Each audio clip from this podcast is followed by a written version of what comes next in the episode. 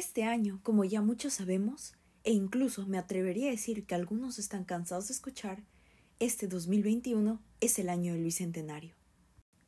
¿Pueden creerlo? 200 años de independencia. Pero, ¿qué aprendimos durante estos años? ¿Podemos acaso decir que hemos abrazado mejor la diversidad? ¿Que hemos roto cadenas? ¿Que somos libres? ¿Que las mujeres tienen derechos realmente? Esa pregunta se las dejo a ustedes. Hoy vengo a hablarles de un sueño. Yo sueño un Perú donde efectivamente podamos decir que hemos alcanzado todos estos derechos y libertades, y donde efectivamente cada uno de ellos se cumpla, en donde cada persona sepa que vale lo mismo que otra, a pesar de ser diferentes.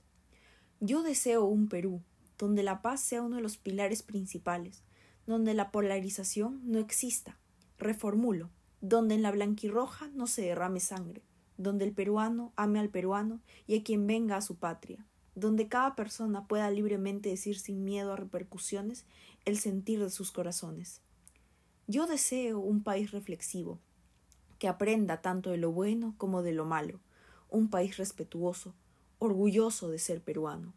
Pero más que nada, quiero y creo yo que todos deseamos un país donde efectivamente podamos decir, emocionados, realmente emocionados, somos libres, seámoslo siempre. Pero está en nosotros, en la juventud, que ese Perú que yo sueño y que muchos de nosotros soñamos no sea simplemente un sueño. Es nuestra labor llevar este Perú a una realidad, con una generación más comprensiva, una generación más abierta, más diversa, más proactiva. Deseo un Perú donde todos nos queramos, un Perú bueno, un Perú sano. Pero está realmente en nosotros que ese Perú, que no solo yo sueño, sino muchas personas más, pueda ser una realidad.